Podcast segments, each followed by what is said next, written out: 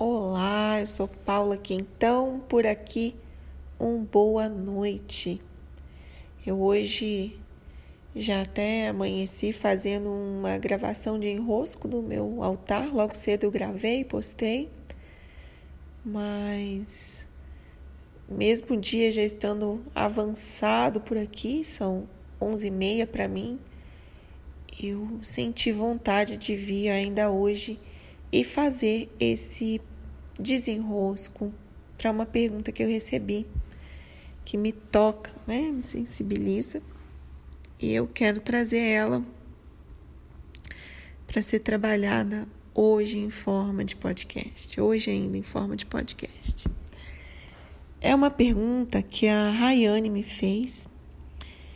Ela me perguntou assim: Cheguei ao ponto B tão sonhado como devo honrar o momento e me preparar para o novo plantio?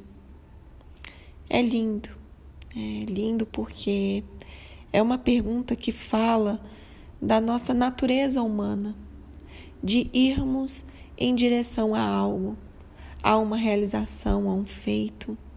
Né? É da nossa natureza a construção, a execução, a realização de um objetivo. E as montanhas me ensinaram muito. É, o caminho até o Monte Roraima, quando eu comecei a planejar ir para o Monte Roraima, me parecia algo bem, digamos assim, impossível. Né? Como que eu, com meu corpo sedentário de uma vida inteira, conseguiria subir a montanha? São três dias de caminhada, de subida, ainda passar dois, três dias lá em cima e descer em dois dias, né? Parecia para o meu corpo algo muito, muito além do que ele já tinha experimentado. E não só parecia, era verdadeiramente. Quando eu me coloquei então a viver essa jornada, três dias de caminhada até chegar ao topo da montanha, eu pude experimentar no meu próprio corpo que é chegar a um ponto B. É, chegar a um ponto de realização, chegar a um topo. Então, existem muitos elementos aí. Um deles é o caminho que nos leva até lá. A jornada, ela é vivida por muito mais tempo do que o próprio experimentar do topo.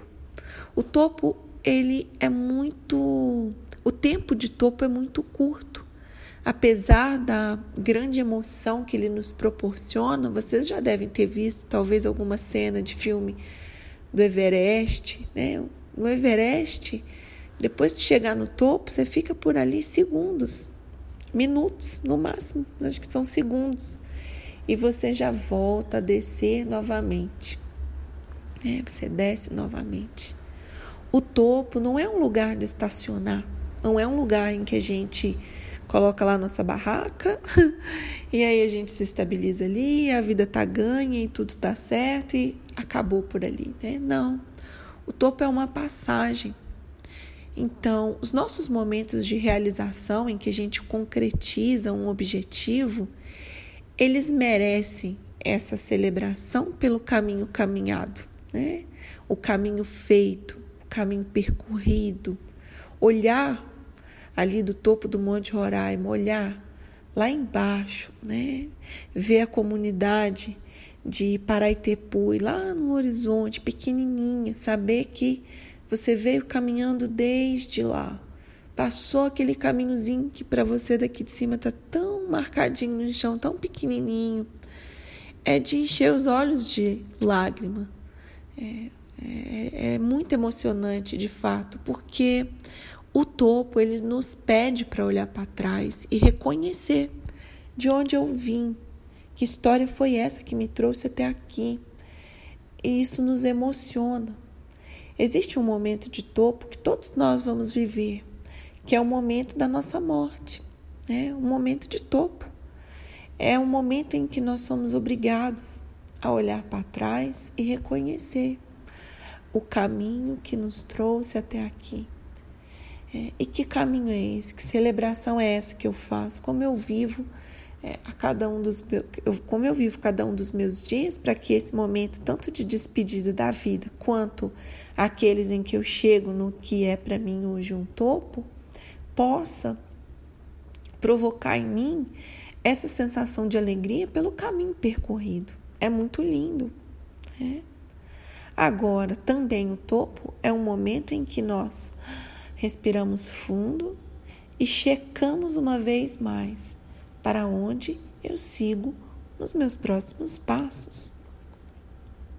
É, para onde vai meu, meus para onde vão os meus próximos passos? Qual é o meu novo ponto B? Porque a verdade é que quando nós saímos de um ponto A em direção a um ponto B, chegamos a esse ponto B, ele deixa de ser B. ele se torna A. Né? O lugar onde estamos é sempre o A. Então, a partir daqui, de onde estou, com o que eu tenho agora, com a bagagem que eu tenho, com uh, também a perspectiva de olhar que eu tenho, porque graças a estar lá eu vejo mais, né? Graças a ter avançado no caminho, eu já passei por algumas curvas que me impediam de ver o que tinha no meu futuro, quando se torna presente o futuro, né? Então eu posso me perguntar aqui hoje para onde eu sigo. Então eu checo dentro dos meus nortes internos, do meu norte interno, para onde eu vou. E, então eu reúno a minha coragem de dar os meus próximos passos, seguindo viva, realizando nessa existência um caminho em que eu celebro momentos de topo, de vale, de planície, compreendendo que é tudo caminho que é tudo caminho. Então, Rayane, eu te desejo belos novos passos e que antes desses novos passos você se alinhe ao seu coração, ouça qual é o meu norte, de onde eu vim, que é o meu sul. Utilize essa bússola de onde eu vim e então para onde eu vou. Dê um belo de um, de um respiro profundo e siga radiante rumo ao seu novo ponto B. Beijos. Até, pessoal. Sou Paula Quintão e encontro vocês lá no meu Instagram por Paula Quintão. Por aqui te desejo boa noite.